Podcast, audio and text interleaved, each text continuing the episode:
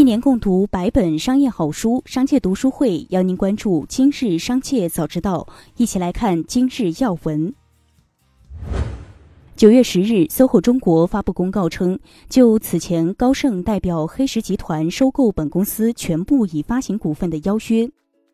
鉴于目前满足先决条件的进展不足，各方一致认为无法在最后截止日当天或者之前满足先决条件。各方也一致同意不会推迟最后截止日。为解除本公司在收购守则项下的持续义务，并维持有序的股票市场，各方在咨询执行人员后决定并一致同意不作出邀约。九月十日，许家印在恒大财富专题会上明确表示，要确保所有到期的财富产品尽早全部兑付，一分钱都不能少。许家印表示，目前恒大遇到了前所未有的困难，但恒大的基本面没有改变，恒大还是原来那个恒大，年销售规模七千亿的基本面没有改变。我可以一无所有，但恒大财富的投资者不能一无所有。许家印说：“要按既定的兑付方案，千方百计争取比计划提早兑付。”继续关注企业动态。近日，科迪乳业收到行政处罚及市场进入事先告知书，显示新 ST 科迪从上市第二年起即二零一六年起，连续三年虚增收入和利润，累计虚增利润总额三亿元，占期间累计净利润总额的百分之八十六点九六。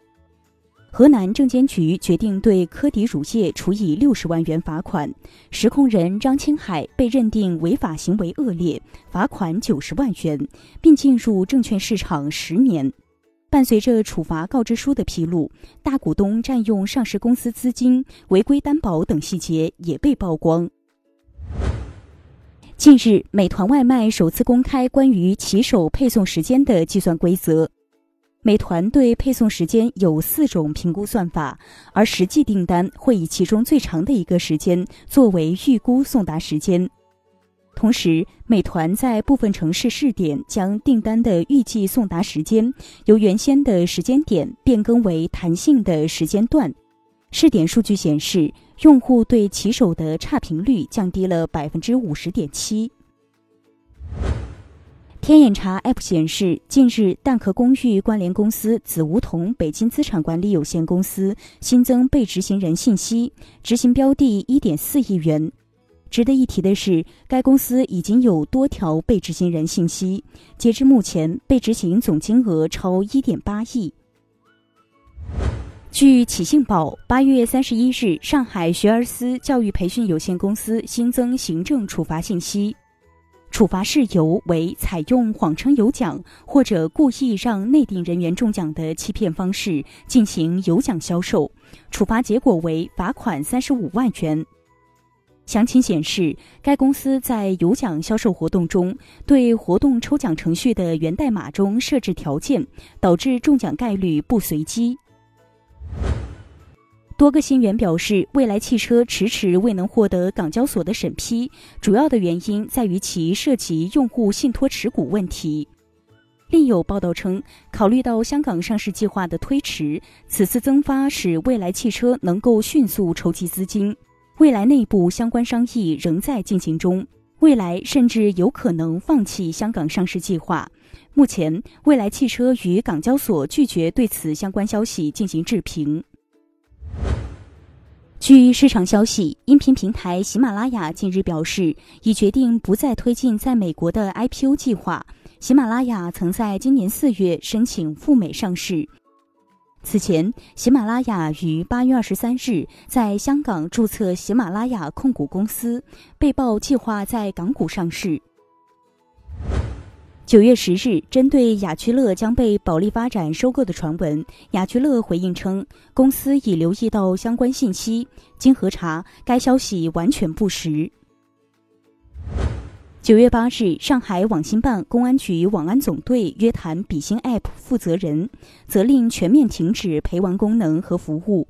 集中处理违法违规信息账号，举一反三拦截处置低俗、软色情等危害未成年人身心健康的内容。根据部署，比心 App 已被国内主要应用商店予以下架。接下来将目光转移到产业纵深领域。据央视网报道，记者在豆瓣等多个平台搜索发现，有不少针对不同社交平台的推广合作、代写代发、点赞评论的招募帖，帖子下面还有大量的回复和报名。记者还了解到。一些商家会通过发私信的方式向素人用户发出推广合作的邀请，用户不需要使用或者体验任何商品，只需要复制粘贴商家提供的图文素材，发布在自己的账号下，就可以获得几元到几十元的报酬。货拉拉女乘客坠亡案件一审开庭并宣判，被告人周阳春犯过失致人死亡罪，判处有期徒刑一年，缓刑一年。近日，银保监会决定开展养老理财产品试点。自二零二一年九月十五日起，工银理财在武汉市和成都市，建信理财和招银理财在深圳市，光大理财在青岛市开展养老理财产品试点。试点期限暂定一年。试点阶段，单家试点机构养老理财产品募集资金总规模限制在一百亿元人民币以内。最后，一起关注国际事业。当地时间九月八日，四季酒店集团宣布，比尔·盖茨的家族投资办公室瀑布投资将支付二十二点一亿美元（约合一百四十三亿元）购买沙特王子瓦利德·本·塔拉勒持有的四季酒店百分之二十三点七五的股份。收购完成后，比尔·盖茨将成为四季酒店的绝对控股股东。以上就是今天的全部内容，感谢收听，我们下次再见。